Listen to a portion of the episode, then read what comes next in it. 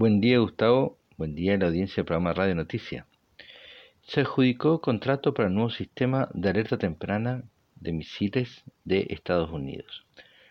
Lockheed Martin anunció que recibió un contrato por valor de 51 millones de dólares para la integración de satélites de advertencia de misiles de Estados Unidos con un nuevo sistema terrestre que se está desarrollando para comandar y controlar en el futuro todos los satélites militares.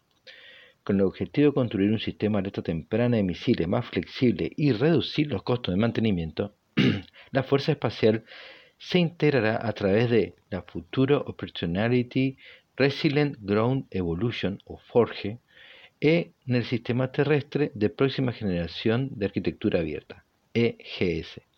Esto afecta de manera inmediata a los dos satélites que la firma Lockheed opera, los Spears Geo 5 y 6. Luego se aplicará de norma a los próximos tres satélites infrarrojos persistentes que la empresa está desarrollando y planea lanzar en el 2025.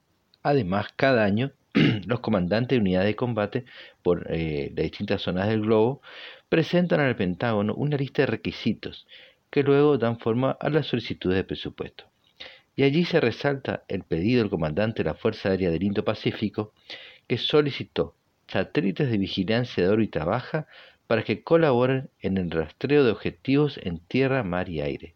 Eso se conoce como ISR.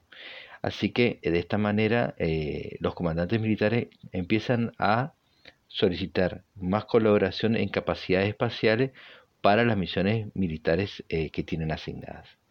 Informó para el programa Radio Noticias, Pablo Germán Salazar.